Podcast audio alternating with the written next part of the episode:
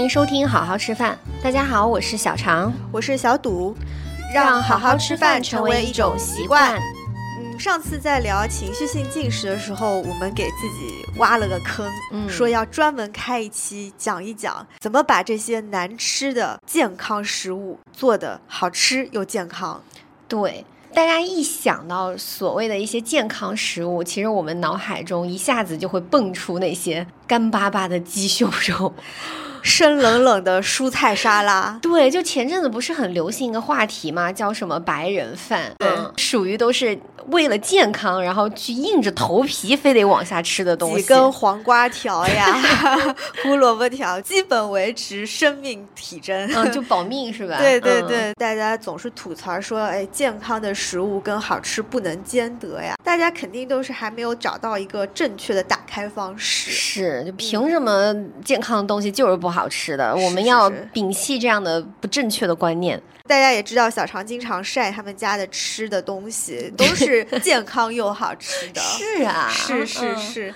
今天我们就要来给大家打开一下思路啊，其嗯实健康餐也是可以做的很好吃的。就是下次你再立 flag 说我今天要吃的健康的时候，千万不要再去死磕那个什么鸡胸肉啊，然后完全没有任何调味儿，然后又很硬又很苦的那些叶子沙拉了。对，下定决心要健康饮食了，那我们就不能在这个吃上面苦了自己。是，没错，没错。就健康饮食，它其实是一个长期持续的一个习惯。如果说你的健康餐都是那种特别苦行僧式的，然后需要消耗你很大的意志，你吃的时候没有任何的享受感的，那这个事情显然就不可持续，对吧？对，就是吃饭多重要，就占我们每天非常大的一个部分。嗯如果你吃不好，真的没有力气再去坚持健康饮食的事情。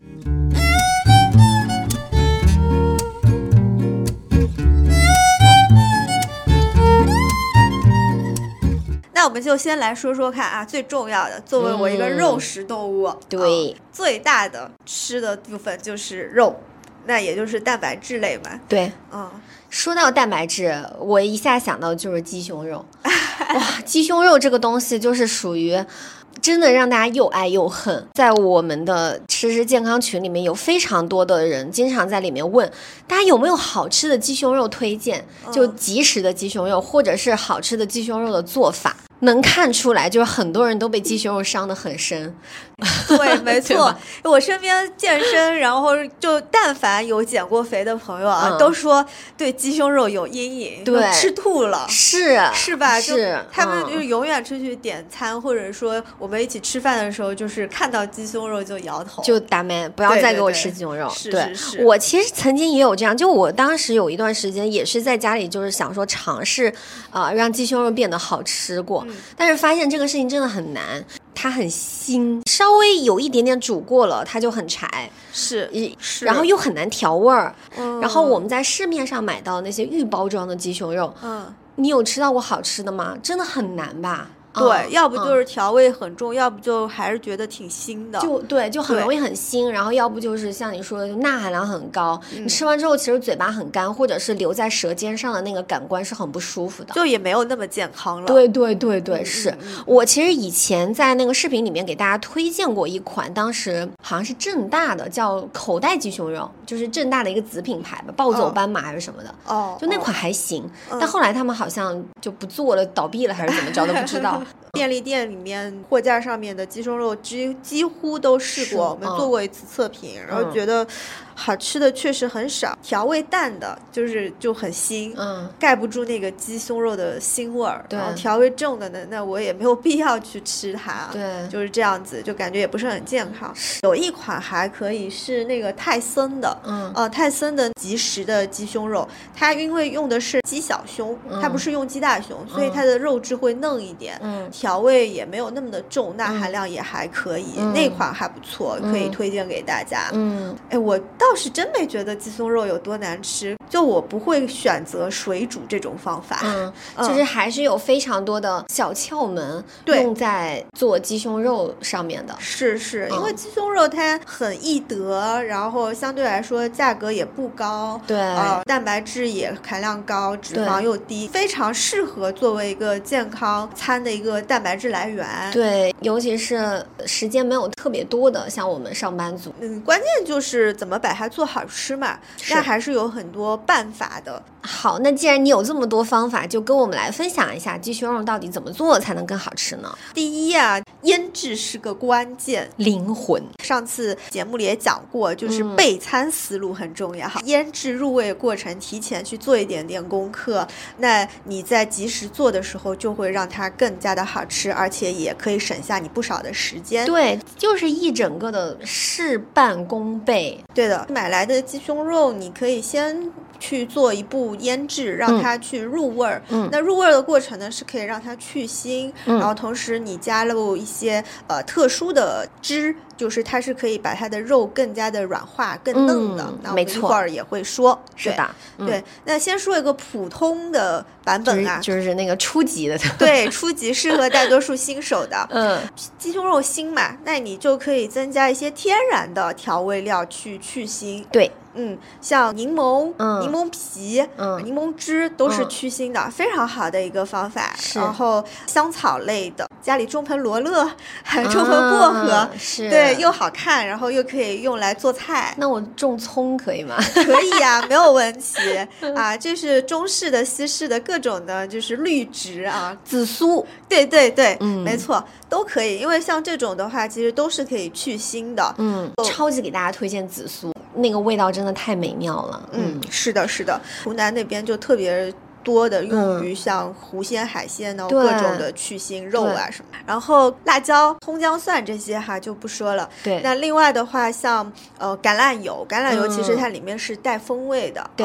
你就混嘛，混合的，然后去给这个鸡胸肉哎马萨鸡一下哈，让它就是更加的入味。刚刚说了，这些都是它的元素嘛。嗯，你如果要备齐，其实我知道大家已经开始头疼了。做一块鸡胸肉要用那么多的调味料，对，但其实不用，因为现在也有那种综合的调味盐，它里面就有芥末籽、黑胡椒、呃辣椒、脱水大蒜、脱水洋葱，就是很多很多香料混合。的，你就扭一扭、转一转就好了，特别的方便，啊，很适合去做这种肉类的腌制，嗯，自带就是烟熏风味的。像我刚刚说的综合调料盐啊，然后像味增啊、蚝油啊、沙茶酱都是复合的调料，包括像广东地区的那种猴柱酱，都。对，都可以用来做腌制，薄薄的抹一层，包起来，然后放在冰箱里隔天用，或者。一周腌一批，然后放在冰箱的冷冻里面，嗯，就可以了。是的，是的。所以其实去腥的关键就是在备餐的过程当中做好这个腌制的步骤。嗯嗯，尽量用天然的那些调味料。嗯，对，嗯，也可以增加风味。像地中海饮食里面，其实就是放非常非常多的。是的，因为这些香料的话，它一方面是去腥，然后增味。其实另外一方面，大部分香料它都有它自己的一些营养价值在，就比。比如说抗氧化呀，有很多这些的功能。那香料的话，大家就完全都可以用起来。对，这样子，而且你入味之后，你的盐就会放的少，所以是更健康，然后又增加风味的一个方法啊。没错，呃，因为新版膳食指指南的话，其实建议大家一天呃吃的盐要少于五克嘛，老版是六克，然后新版又对大家提出了更高的一个要求，就是少于五克。那很多人都不知道怎么减盐，所以呃，但我们其实前面说的用到香料去。去天然调味的方法就可以能够降低你的一个盐的摄入量。第一个问题就是腥的问题啊，其实已经解决了，然后我们就可以追求一下，哎，肉质是不是可以更更好吃？对啊，是不是柴柴的鸡胸肉也可以多汁鲜嫩？没错。那进阶的一个调味呢，大家可以去用一些果汁或者是葡萄酒去腌制，葡萄酒也可以去腥，但同时它也是可以软化肉质吧？嗯嗯嗯，像芒果。汁呀，木瓜、菠萝、菠萝酸奶，酸奶其实都可以去提前的腌制，去软化这个肉质。木瓜跟菠萝大家特别熟嘛，就知道它里边其实有一个东西叫做蛋白酶，就木瓜蛋白酶、菠萝蛋白酶。然后蛋白酶的作用是它可以去分解蛋白质，所以用它们去腌制这些肉类的话，相当于就是把一部分的这个大分子的蛋白去给它切断，你吃的时候就没有那么费劲儿了。包括酸奶也是啊，因为酸奶里边有一些乳酸菌、益生菌，然后它们也是可以有分解蛋白质的作用的。之前上海就有一家牛排馆，它是走平价路线的，一块牛排卖的非常便宜，但是他们用的一个很巧的方法，就是会提前用苹果和菠萝汁去腌制二十四小时，对，去提前腌制。卖这么便宜？不是没有是用进口的牛排，是那种平价的牛排馆，一份也就是啊五四五十块钱这样子的一个，但是它就是可以做到肉质非常嫩，所以这个思路是可以参考的嘛。对，你在家随手可得的啊各种水果，然后去腌制。像那个餐馆里面，就大家会觉得说很多牛肉吃起来觉得很嫩，因为他们用了嫩肉粉，然后这个嫩肉粉本质其实也是蛋白酶。这个腌制的话，你其基本上啊，就是学会这两招就已经够用了。是的，就可以去腥入味儿，而且更嫩。对，接下来就是烹饪的时候了。那烹饪的时候也很简单，第一个是你。不一定要水煮，真的就是水煮很容易变得寡淡无味。水煮太可怕了。就好像在吃纸是吗？对，就真的太难吃了，味同嚼蜡。你反正都已经腌制好了嘛，所以现在像我们大家家里基本上都会有空气炸锅或者平底锅，煎一煎，烤一烤。对，嗯，这个过程因为它无水，你不加水的话是可以让它的风味整体上更浓缩，所以整个风味也会更浓郁。嗯，啊，不会很寡淡。嗯，呃，这个其实是一个很方便的就处理这个鸡胸肉的一个方法。对啊，第二个就是你可以用低温慢煮啊，这个词听起来就很高级，是不是？因为我很喜欢看各种美食节目，就国外那个什么《地狱厨房》啊，《厨艺大师》，然后就里边那个谁叫什么？Gordon，Gordon，Gordon，Gordon Ramsay，他很喜欢用各种低温慢煮的方式去烹饪各种肉类，是的，是的啊，所以他会很难吧？没有，它没有很难，现在都有家用的那种啊低温慢煮棒。啊，大家可以去搜。什么叫低温慢煮棒？低温慢煮的话，它其实原理就是把这个食材，然后放在一个恒定的低温的水域当中，就长时间的这种慢慢的加热。嗯，这个过程当中呢，嗯，不会让这个肉的水分流失，也可以保持它的肉质会更嫩。嗯嗯，大概是什么温度呢？每个肉的时间和温度都不一样。嗯，鸡肉通常就是在六十度左右，大概一个半小时吧。哇。好吧，对，就慢慢的把它就是温水煮青蛙，温水。那你像有些温泉蛋的话，六十二度左右的鸡蛋，你泡在那边，它的鸡蛋就是也流心，它的那个蛋白也是非常的嫩的这种状态。有时间的朋友可以试一下，低温慢煮棒，就像一个卷发棒一样，然后它是可以发热的。那你就放在水里面，是保持一个温度，给你的水加热，然后恒温吗？对，低温恒温。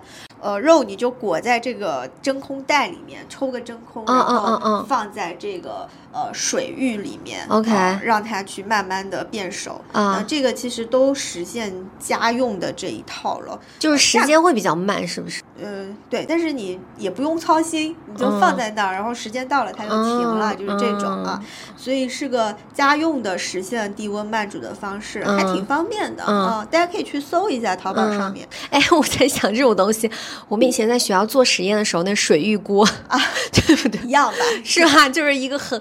那个恒温的那个水域，然后上面哎，这么说，这个还在学校里面上学的那个同学可以煮肉了，用一下，原理是一样的啊。嗯，还有一个方法呢，就是先烤后煎哦。这个方法，那个 Gordon 也经常用。啊，它其实原理也是跟那个。低温慢煮，我觉得是有一点像，因为它都是希望可以呃让它锁住肉汁，啊，先均匀的受热。是，它就是可以用一个比较低的温度，然后先去烤熟，然后然后再去锅里煎一煎啊，让它表面有一些美拉德反应，那就会更香一点。嗯嗯，思路都差不多。对，牛排也经常用到这个做法。是的，没错。嗯，另外还有更简单的方法哈，就是直接你把它撕碎，撕成丝。对，这个我。经常用，前面像低温慢煮跟先烤后煎的话，感觉还是烹饪技术有一定的要求。然后手残党就是他真的只会水煮的话，也有一个办法，就是你煮完之后，然后把那个鸡胸肉都撕成丝，就是你先那个手动撕一撕，那你到时候吃到嘴里面就没有那么难咀嚼了嘛。而且你撕成丝之后，然后再去调味儿，它其实也更容易入入味儿。对我自己经常做的就是把它撕成丝之后，然后拌什么罗勒酱啊、芥末酱啊，然后搞点芝麻呀，然后有可能还会在里面再碾一个鸡蛋或者金枪鱼，都混在一起，然后再夹到那个三明治或吐司里面，是就其实蛮好吃的。而且这样做基本上就没有腥味儿了。嗯，但是它有一个 bug，就是撕鸡胸肉也很挺费时间的。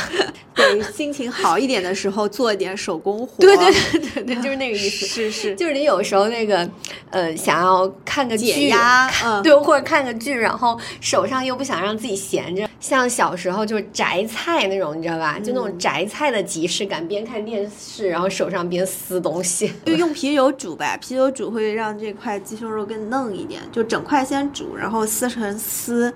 哎，你也可以拌黄瓜，拌那个凉皮，就是烧焦酱去拌，对，也特别的好吃。中式的一些做法。然后我刚刚还想到一个，是说我们可以在烹饪之前先把鸡胸肉给打薄。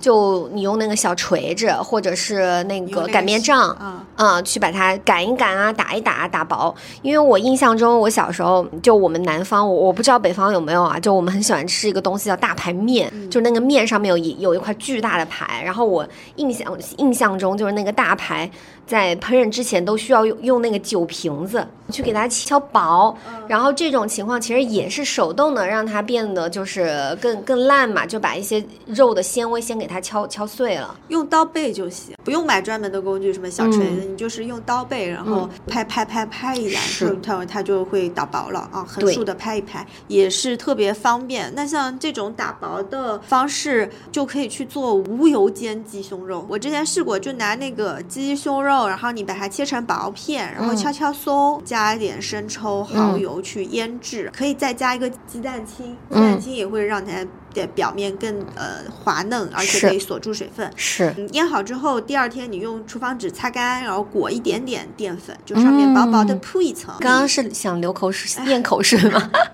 那个味道很像肯德基的炸鸡。嗯，但是你淀粉肯定不会裹那么厚吧？不用不用，而且有时候你加了鸡蛋清之后，你都不用淀粉。是的，你主要是为了锁住它里面的一个水分，在煎的时候不要让它失水。煎的时候不用放油。烧到八成热的时候，鸡胸肉放上去，就放上去之后，你就马上转小火，然后盖锅盖。嗯。对这个过程就有一点像空气炸锅在烤，然后再焖蒸的这种感觉。一分钟之后再翻个面，嗯，就各煎一分钟，嗯，出锅就可以了。嗯，听起来就很香。你就撒一点胡椒粉啊什么的，就特别特别香。而且它真的吃起来是有那种肯德基炸鸡的味道。嗯，就表面脆脆的，是，而且那个脆度是很薄的那种。对，就是薄脆的那种啊，炸鸡的口感，所以里边又很嫩。对，不用加油。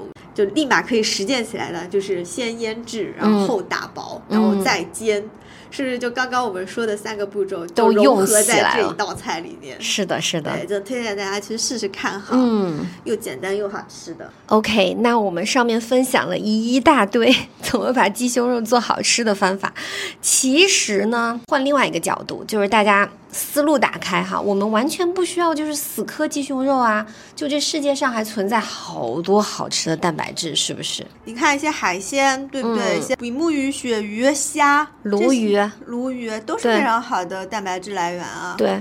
这个我们之前也分享过，就是我们俩都很喜欢去山姆，嗯，买他们家的这个海鲜的系列，就什锦海鲜，哇，真的 Y Y D S，都是小块小块帮你肉段切好的，每一次拿一块出来直接吃就非常方便，是，就相当于省去了你自己切割，对，从超市买大盘切割清洗那个预准备的那个阶段，是的，像牛肉啊，其实也是非常好的。大家可能会觉得牛肉总是除了煎就没有别的吃法了，其实可以清炖啊、卤啊，可以卤啊。对对，就很多适合我们中国人的口味的一些做法。像牛肉的话，你清炖，你就是买一块新鲜的牛肉，然后先用盐水泡一下，就把里面的血水给泡出来之后，直接就是清汤去炖就可以了，加一点八角、茴香、大料也是。其实牛肉不会腥，而且它很香。对对，而且你煮出来的那个高汤吧，你还可以煮蔬菜。然后，是的。哎，我有个小妙招，就是你们卤牛肉的时候，可以放一颗大蒜头，放半颗苹果。啊，苹果。对，这样子卤出来的汤会比较的。哎，我们家就经常吃卤牛肉。嗯，对。然后，哎，你这个放个苹果的这个方法，我回去就试起来。它是清卤啊，就是如果是清汤，但如果你是酱油的话，那就不需要了啊，因为酱油里边本来就有甜味了。对，这种白卤出来的卤牛肉的话，你蘸酱，对，蘸一点剁椒、生抽就很好吃。是的，没错。哦，对，然后大家挑牛肉的时候，其实可以选择有一些那个筋的那种牛腱子肉，就是它会更软嫩。如果是纯肉的话，其实卤完之后还是会有一点点难咬啦，我觉得。呃，金钱腱的那个部位会比较好，你就直接跟。老板说，或者是你直接搜金钱腱牛腱子肉去买就可以了。接下来我要提名一个，就是我今年生完孩子之后才开始吃的一个蛋白质，叫做鸽子。烤乳鸽我们以前在粤菜里面经常吃到，对吧？然后我们家今年就是鸽子，因为为了给我所谓的就是补气血嘛，经常做的一种做法就是。炖鸽子，药膳鸽子，嗯，把它那个收拾干净之后，往它的那个肚子里面塞那个药膳，嗯，然后那个药膳就是你比如说随便找一个那种中药房，然后告诉他要补补气血的这种，就是可食的那种药膳，比如应该是黄芪呀，然后红枣，红枣，然后呃别直参啊，就都是这种补气血的一些东西，塞到那个里面，然后再加一点点冰糖，嗯。哇塞哇塞，那个肉简直太好吃，而且鸽子肉它很神奇，就是它的肉一点都不柴，很嫩很非常嫩。它其实是蛋白质含量很高，而且是丝丝分明的，但是它就那么神奇，它吃起来一点都不柴。对鸽子肉的话，它也可以清蒸。就以前我采访过一个广东妈妈，然后他们家就是开大酒店的，然后她是每天都会清蒸一个小鸽子，然后给她的儿子吃，很补是吧？对，很补，主要是好。吃了买鸽子回来，大家知道怎么蒸鸽子会锁住它的肉汁就不柴，就是开背，不要开胸。是的，是的，对，是的，开背，然后让它两块胸的肉汁呢会锁得更牢一些。对，自己处理的话也不是很麻烦。那像现在生鲜平台这么方便啊，大家一般都会先帮你处理好了，对对，内脏都去掉了，然后你只要自己回来再往里面塞一些东西，就是就像那个国外塞那个火鸡一样。对。买药膳的话也可以去腥，它其实也是一个非常好的调味的办法，偷懒的办法。嗯，然后我们还有一个做法就是红烧，就给它剁成块儿。嗯，因为我公公是湘菜大厨嘛，比较擅长做这种有一点点偏辣的，嗯，就是辣味红烧鸽子肉，好超好吃。鸽子它其实是迷你的鸡肉的这种感觉，做烤鸡呀，然后蒸鸡，就是很多鸡类的做法，你都可以。复用到鸽子上面，嗯，但是它又小小的，肉质会比鸡肉更嫩，然后分量的话也会更适合一个人。嗯，没错，啃一下非常的香。哎，大家可能说做饭有点难度啊，那直接买也可以。烟熏的三文鱼啊，金枪鱼罐头哎，一直是我们非常推荐的，又健康，然后又有味道，还特别快手的啊菜，就特别适合新手小白。像那烟熏三文鱼，你就哎抹一点酸奶酱，直接裹面包啊。或者拌各种的蔬菜都很好吃。对，金枪鱼罐头的话，就是推荐我们之前说过的西部约翰。是的，没错，调味的跟那个水浸油浸的都很好吃。继续说到蛋白质的话，你必须说的就是鸡蛋啊。哦，我都忘了，总是忽略，感觉鸡蛋它是个啊，不是肉。对，但是它是非常好的蛋白质来源。鸡蛋的氨基酸组成，它是含有所有的我们人体的必需氨基酸，超级蛋白质。对，它的蛋白质评分其实是一百分，生物利用率非常高。就前面我们说到的什么鸡肉、鱼肉、猪肉，跟它都是没法比的。就鸡蛋的蛋白质的优秀水平是放在那儿作为一个标杆的，所以我们要好好利用好鸡蛋。又便宜，然后又高效的一个蛋白质来源，没错。嗯，我们之前也推荐过温泉蛋，黄天鹅的，对，它很好吃。对，因为有些朋友可能不喜欢吃那种很干的蛋老的鸡蛋，觉得很噎得慌。是，那那你就可以试一下，就是温泉蛋。我个人就非常推荐，就黄天鹅这个牌子。我上次被你种草了之后，我真的就是。我除了在家，因为在家的时候还是自己可以煮嘛。但是我如果出去的话，我就一定会带上一颗。是因为那个温泉蛋那种呃半流心的质地，你把那个蛋黄挖出来，你还可以抹面包，有时候拌面就戳破那个温泉蛋，直接当酱拌也特别好。是的呢。饿了，蛋白质的来源都很多。我们刚刚也说了，怎么做鸡胸肉会更好吃。嗯，你也可以拓开一下思路，不要死磕鸡胸肉。对，吃一吃。牛鸽蛋都可以吃起来，是是是，啊，也都是很健康的一些食物哈。嗯，没错。嗯。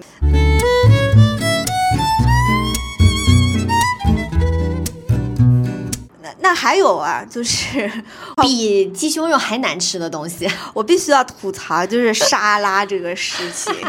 就沙拉真的又生又冷，然后像我有时候可能肠胃不是很舒服，吃完就拉肚子。哦，它也不一定是，它有可能是不卫生。哦哦，反正它的风险就感觉更高，就就跟我怎么说水土不服。在公司我们有时候会，嗯，中午有。健康餐吧，嗯，我就会把它加热，就微波炉去热一下啊，就把它热热的吃。是，但是你不得不说，如果是上班族，然后他要点外卖的话，他当天午饭晚饭想要吃点蔬菜的话，你真的不得不点沙拉哎，因为很多我们吃到的外卖上面其实菜的量是很少很少的，就你吃那种便当，你想比如说吉野家什么的，就两颗西兰花。那根本不够你一天的蔬菜量啊！是，而且又很贵，你单点一份蔬菜，对呀，而且又很油。是你那个，比如说一个白灼生菜、白灼菜心，上面全是油，还得自己涮一下。所以很多朋友就这个时候确实是不得不点沙拉。但是呢，咱也不是没有办法哈。这就不得不提到一个中国版的沙拉，叫做麻辣烫。它不是会加很多盐呢，然后东北麻辣烫什么麻酱底啥的。那那你可以点清汤的嘛，然后麻酱就自己额外点。就是如果实在太寡淡的话，再蘸一下。哦，就是可以点健康版的麻辣烫，自己在家做也是很方便的一个方法。想办法把它的汤底变得更好喝一点。对对对，就自己做，你很担心的可能。是觉得说怕不好吃嘛，比较寡淡，就又变成水煮了。对，一想到水煮你就觉得有点。一下子就没了胃口的感觉。对对，加些什么汤料包呀，然后又觉得那会超标，又很咸，不知不觉又吃的很不健康。对，因为我之前试过，就是用什么浓汤宝，但你吃完之后，你就会觉得口干的不行。所以让这个麻辣烫更好吃的话，我们就可以在汤底上面啊做一些升级，下一些功夫，怎么让它又好吃又健康？对，所以我们有哪些汤底升级的这个小撇步呢？来小组分享一下。哎，我有个很简单的一个方法，就是用鸡蛋去做素高汤。嗯，鸡蛋不光它是一个主料，但是它也可以给汤底增鲜。锅底只要放一丢丢的油，然后去煎一煎，煎鸡蛋。然后呢，你去加热水，就大家不要放凉水，直接加热水去煮这个煎鸡蛋，它就会出一个素高汤。嗯，然后你可以加一点紫菜啊什么的，就是增鲜。干贝。我们也是一个提鲜的一个小东西啊，像香菇、菌菇类的都是提鲜的。对，你看我们去吃那个火锅，什么海底捞啊，它那个汤底里面通常都有菌菇。对，你就看看那个 海底捞里面做汤底都用了哪些东西，然后回家自己买一点。嗯嗯，就干料的这些，它是天然的一些鲜味的来源。没错，还有个思路就是你本身要煮麻辣烫，嗯，所以你。就肯定会放很多蔬菜嘛。嗯那我们煮蔬菜的时候就尽量少加水，就煮那种啊啊无水版本的纯的蔬菜汁，然后嗯加点番茄泥给它捣一捣。嗯啊，或者泡菜炒一炒就提味，这样子的话，整锅你可能不怎么加盐，它的蔬菜的味道也是非常的鲜甜的。嗯大家可以试一下复合的蔬菜汁是这个汤汁是非常鲜美的，然后你再嗯可能去加一点啊、牛肉呀、嗯鸡肉呀，然后嗯蛋白质啊、鱼肉啊什么的，就很好吃。嗯嗯，就是一个很健康版的麻辣烫。同意同意。嗯有些朋友会觉得说，那这样子的话，那个汤里面是不是一点油都没有，就嗯一点油花都没有的话，就会觉得不啊好吃。是，对，那你还是可以往里面放一些类似于橄榄油啊、芝麻油，就这种本身风味儿就比较浓郁的这种呃植物油也是可以的。然后呢，我们也可以放像芝麻酱啊、花生酱啊、巴旦木酱啊、腰果酱啊，就这些坚果酱，因为坚果酱它本身就是油脂含量还是蛮丰富的嘛，所以你加啊进去之后，哎，它那个油花马上就出来了。而且我们这个坚果里面基本上都是多不饱和的脂肪酸，它其实相对来说，呃，适量的情况下的话还是比较健康的。所以大家可以把这些坚果酱都用起来，去充当这个麻辣汤里面油脂的部分。汤底更加的浓浓稠对，对然后让你像果酱汁一样的把这个蔬菜包裹起来，对对听起来就很好吃。对，当然一定要注意适量，对，因为它脂肪含量还是会不蛮高的。会就是越加越好吃，多加一点，对多加一对，点然后你把整碗汤都喝掉，千万别这样子嗯啊！嗯嗯大家就适量，然后这个汤底已经够好吃之后呢，捞出来的蔬菜本身都更入味。对，你就不用再配麻酱了，对吗？嗯，这个也是思路打开啊。我刚刚说的就是一个好呃吃的麻辣烫。不麻也不辣的 蔬菜汤。对，当然你你你要好麻辣那口的话，你完全可以自己再调一下那个酱汁，加点小米辣，加点麻油啊什么的。对对对，这个可以适当的加。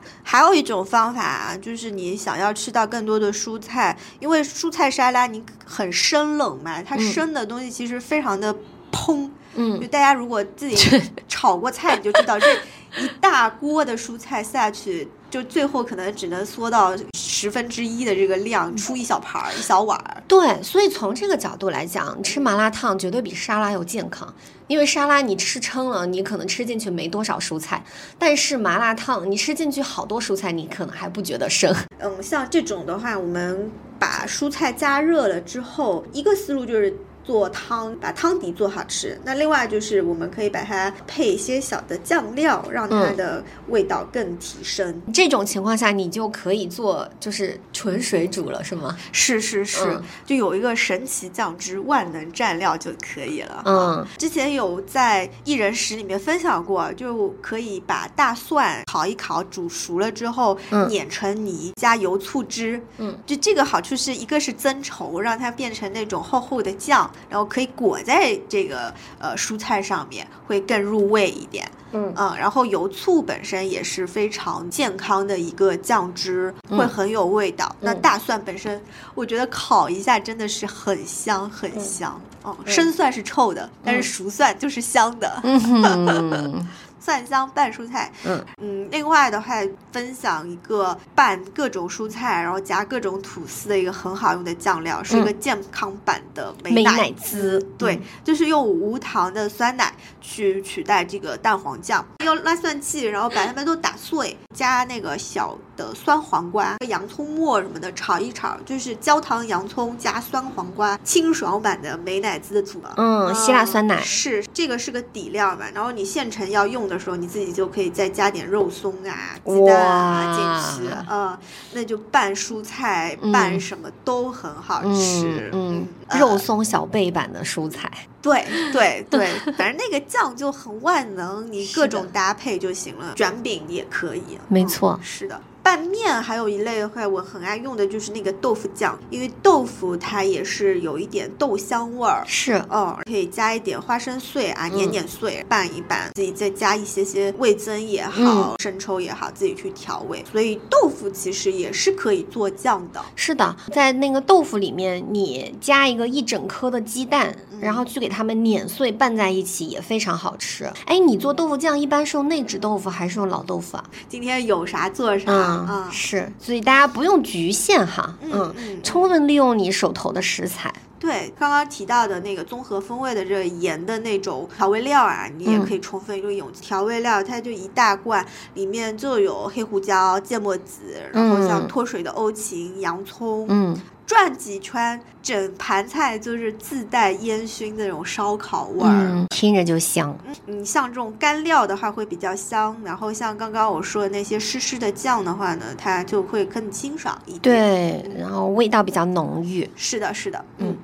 哎，对，说到这里，我其实一直有点困惑啊，就是，嗯，蔬菜水煮了之后会不会破坏它的营养呢？啊，你就说水煮跟那个直接吃沙拉，就哪个营养价值更高？哦，大家会一直有这个疑问哈，就是说这个水煮蔬菜跟直接吃沙拉到这到底哪种更健康？我们其实一直强调的是说，呃，没有谁比谁更健康。不同的吃法，它有不同的特点以及不同的适用的人群。比如说，直接吃沙拉的话，它确实比水煮能够更好的去保留一些热不稳定的维生素。你比如说，水煮的话会加热嘛，所以像热不稳定的维生素，比如说维生素 C、维生素 B 会稍微被破坏一些、损失一些。但其实也还好，因为你吃的量大的话，那这个量也能够补回来了。而且水煮的话，像膳食纤维啊什么的，基本上都是保留的，跟这个。呃，生的沙拉没有太大的区别。水煮的话，整个蔬菜的体积会变小嘛，所以相对来说，你就吃进去的量就变大了。那从这个角度的话，你这个吃进去的膳食纤维啊，然后还有维生素、矿物质，其实也会啊，比这个生吃沙拉会更多。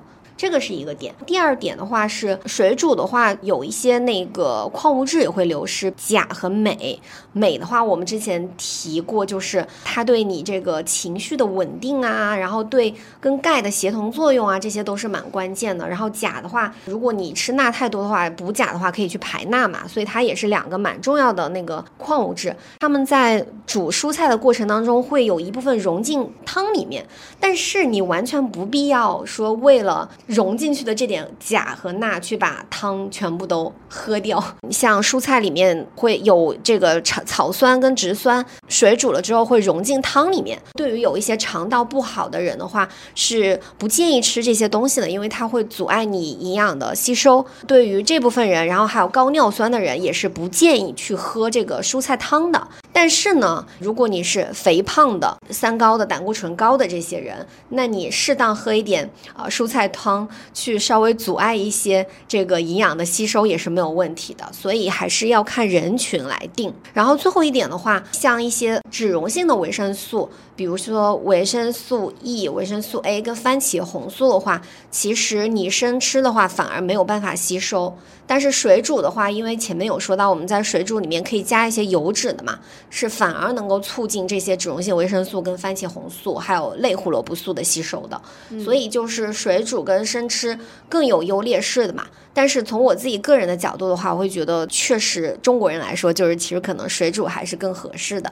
总结一下，就是其实营养差不了那么多，但是对于你这个口感上面的体验就会提升非常多。说到就是难吃的这些蔬菜啊，有一类就是我真的很讨厌，嗯，就像红薯、土豆、南瓜这些，嗯，我就特别不喜欢。其实一定程度上，你都不能叫它们是蔬菜，它们是归在蔬菜，但是其实它们的碳水化合物含量蛮高的，就可以作为这个米饭的替代或者部分替代物了。就你刚刚提到的什么红薯、南瓜、土豆、山药、藕。玉米就这些东西，根茎类对根茎类的淀粉类的蔬菜吧，或者薯类，嗯，绿叶菜的话，其实它的热量非常低，几乎可以忽略，嗯嗯。但是像这些，它就是还挺高的，对，因为它就主要主要营养成分就是碳水嘛。你看，像薯类的话，它其实在膳食指南里面是被归在薯类里面的，它没有被归在蔬菜里面，它是归在最下面那一层的。哦，原来是这样。嗯，我们是。建议在那个麻辣烫里面也能够煮一些这些碳水类的，因为你营养搭配这样的话就会更全面嘛。如果减肥的话，它可能麻辣烫里面它就倾向于只放蛋白质跟蔬菜。这种情况下，如果你不愿意吃那么多米饭或者面的话，那你完全可以在这个麻辣烫里面煮前面小赌说的这些东西，它就可以充当了一部分这个碳水的职责。土豆、芋头这些煮在汤里面巨好吃，对呀、它会变得稠稠的、浓浓的。是的，我自己的思路就是把这些干巴巴的根茎类的食物，就都要也煮到汤里面。对，都要变成就是这种湿湿润润的，然后软软糯糯的会更好吃。红薯你可以跟苹果呀、姜呀去煮一个小甜汤。嗯，然后像土豆，然后南瓜的话就蒸一蒸，然后把它碾碎了做嗯酱，拌沙拉也好，拌嗯吐司也好，拌面条。像嗯东北不是就有那个大包菜，嗯用生菜叶子，然后去包这个土豆泥，然后里面和很多很多酱料，其实非常好吃，对而且又很饱腹。又很健康。对对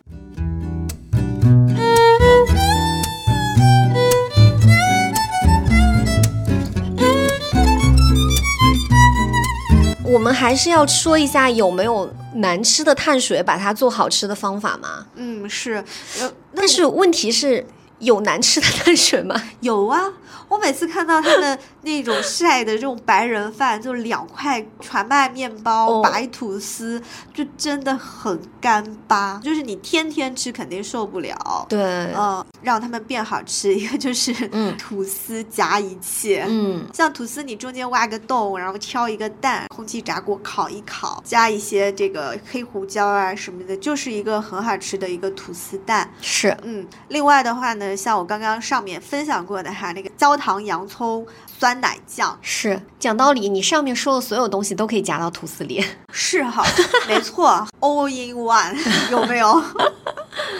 那另外还有一种就是，你可以把这个嗯吐司当成小配食材，嗯，切成小丁，然后空气嗯炸锅稍微烤一烤，它就变成那种脆脆的面包干了。呃，就是凯撒沙拉上面那个面包丁，对，它就会更香。然后你去嗯拌沙拉也好，拌我们的那个蔬蔬菜也好，呃，有些全麦面包你是可以把它碾碎的。嗯，嗯，碾碎了之后，你加蛋液之后，就调一个嗯糊糊，裹那种杏鲍菇、嗯西兰花，嗯直接进空气炸锅烤，嗯，调个味儿。我感觉你又想流口水了。它就是素薯条，然后鸡米花，你知道吗？是的嗯，所以嗯大家都可以去试试看。对对对，参考一下我们上面的这个吐司夹一切的思路。但是有一个难题，我就是一直没有无解是吧和解决，就是大家知道有一个面包叫做杰森黑面包吗？嗯，是的，就是又硬又酸又干的那个东西。是是，嗯就是。真的是健康餐里面的一个拦路虎，我我没有办法，我没有就是它是大 boss，我尝试给它抹很多酱过，就前面我们上面说到的那些很多酱，什么豆腐酱、丁香鱼酱，我都试过，但是还是觉得有点奇怪，因为它真的好干，然后跟那些湿的东西抹在一起，就是完全分离的两种口感。这个问题就是留给我们的听众朋友，嗯，大家有没有什么办法能够让杰森黑面包做得更好吃的？欢迎在这个留言区踊跃分享哈。对，没错啊，大家还得吃饭吧。那粗粮饭啊，小畅已经不止一次的提到了，就是让大家吃哦杂粮饭。杂粮饭那个推广大使，给我们介绍一下哈，杂粮饭怎么做好吃吧？首先，第一点就是大家可以提前泡，就提前泡这个办法可以解决很多杂粮饭又硬又干的问题。提前泡了之后还是觉得它有点干硬呢，那大家可以尝试把煮熟的杂粮饭用来炒一下，加点油炒一下，然后再往里面加我们前面说的这些什么海鲜啊、肉类啊、各种蔬菜，然后混在一起。因为你加了油之后，所有的东西就会变润，就一下子这盘嗯，原来你会觉得很干很硬的炒饭就变得五光十色，然后 香溜溜起来。嗯，原来做白米饭怎么做好吃的方法，你都可以用在杂粮饭上面啊对。光是把白米饭换成杂粮饭这一步，就已经是健康非常多了。是的，嗯是的，只做这一步替换就行。嗯，另外还想分享一种杂粮，它叫小麦仁。然后这小麦仁就很神奇，它加到嗯、呃那个杂粮饭里面，它就可以拯救这个粗粗粮饭，因为它跟那些我们常吃的什么黑米啊、荞麦米啊，然后呃糙米啊，口感非常不一样。它很 Q 弹，它很圆、很饱满，加进去之后就能够呃让你的这个口感会变得稍微更软糯，然后有嚼劲，咯吱咯吱一点。所以作为就不喜欢粗粮饭的人的一个入门级的杂粮，你就可以用小麦仁，对你哦你你信我，让你的爸妈试一一下。哎，那我要分享一个让杂粮饭更好吃的方法，就是把它做成烩饭。我我可以分享一个菜谱，就是用那个呃鲜虾和番茄去烩饭。嗯，然后虾子的话。去了头之后，这个头不要扔掉，炒一下。对，炒一下，然后把里面那个虾头里面的虾膏、虾油全部熬出来。嗯啊，用热水滚一滚，煮一锅鲜高汤。煮米的过程中，把刚刚熬的那个虾高汤倒进去，加一点洋葱，然后加一点那个番茄。哦，我知道了，就是。可以把小豆刚刚说的这些汤作为那个水加到电饭煲里面，嗯，是这样子的话，就其实更适合我们中国人的一个烹煮和口味的习惯嘛。整体思路就是让这锅饭变得更软糯。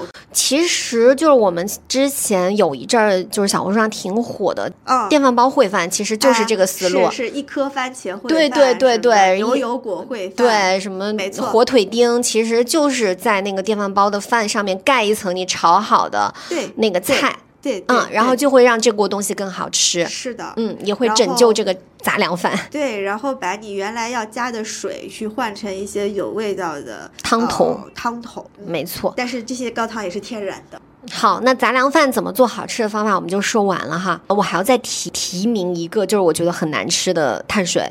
就叫做荞麦面，我真的觉得它不好吃，因为我们吃面还是希望说它能够有那个面香，然后又比较筋道嘛。但荞麦面通常来说它比较粉，它里面会有一股那个荞麦的那个特殊的那种，像有一点点没熟的，是有的同学形容有一点点发霉的那种味道。哦，所以荞麦面我们怎么给它做好吃呢？其实煮完之后就过一遍凉水，过一下凉水它就会筋道很多。然后另外的话，你像日式的一些做法啊，就荞麦蘸。面也是很好吃的，去直接买那种日式的，就是荞麦汁，它有蘸汁，你自己在家也能做，就切很多葱花进去，然后加那个酱油，然后加一点水，调一碗蘸面的酱汁，然后你每次去吃的时候，你就是把那个面蘸一蘸，它就会让面更有味道，就可以解决那个你说不愉悦的那种霉味儿也好，异味儿也好，是，嗯，呃，像我刚刚前面介绍的那个豆腐酱，嗯，豆腐酱其实拌。荞麦面也非常好吃哦，豆腐跟荞麦对很搭，很清爽那种口感。就是我上周不是去那个西番酒厂，就我们之前推荐过的一个餐馆，好像是个新的菜品吧，嗯，叫做海胆麻婆豆腐拌面，那一定很好吃。对的，就是它听起来挺奇怪的，就又川式然后又日式，但是。跟面搭在一起，哎，就真的还蛮好吃的。是的，是的啊，不要把它想成说啊，你是今天要吃荞麦面了，你就把这个自己顶在那儿，觉得说我就是要吃的非常清淡什么，就是按照你平时喜欢吃的那种啊面的方式，然后只是把普通面换成了荞麦面，嗯嗯，感觉就会很好，各种浇头混在一起，对，把它当打卤面吃，是是是是打卤面，没错，你可以做那个。大阪烧呀，你或者是炒面，就是你加鸡蛋，然后加包菜，就把它哦，大阪烧，对，就把它混在一起煎一个小面，对，煎一个面饼都可以。这种吃法上面，你不要觉得它是个荞麦面，所以我今天就是得加点黄瓜，然后。就就算了，就是大家不要自己理念上把这个健康饮食给它限制住。对，我们一直倡导的就是轻松的健康饮食，就是把你平时生活当中日常的一些饮食做一个小小的替换，对，一点点小小的改变。嗯，像把白米饭换成杂粮饭啊，然后像把常吃的这种精面条变成荞麦面。嗯，比如说把这个油煎的方式换成无油的空气炸锅。对对，在各种这些小细节上。上面稍微改进一点点，就你的整体的饮食结构可能就不一样了。哦，用只依赖盐去调味，然后换成多种多样的香料去辅助增加它风味，还有营养。对，就是都是很简单，然后又很轻松实现的一个方式哈。嗯，因为大家看健康餐就都有一个刻板印象，但其实不是这样子。你说我们荤素搭配，然后好好的做一些调味的话，就是它就是健康。从来都没有说健康餐它一定就是低热量，一定就是减脂，一定就是无油、无糖、无盐的。是啊，不是这样子的。我们更强调的是整个呃膳食结构的均衡，整个的营养搭配。对，而不是说一定要减肥。嗯，那我们今天都聊了那么多啊，分享了那么多思路啊，不知道大家开没有？也欢迎大家能够在这个评论区给我们留言，在你们的生活中有哪些能够把这个难吃的食物变好吃的小方法？哎。回头我们可以在群里面搞个厨艺大赛呀！是，如果你今天有学到一些什么东西哈，可以立马去尝试一下。欢迎大家加入我们的这个听友群。那我们今天的节目就录到这里了呗，差不多。好，那我们下期再见。下期再见，拜拜，拜拜。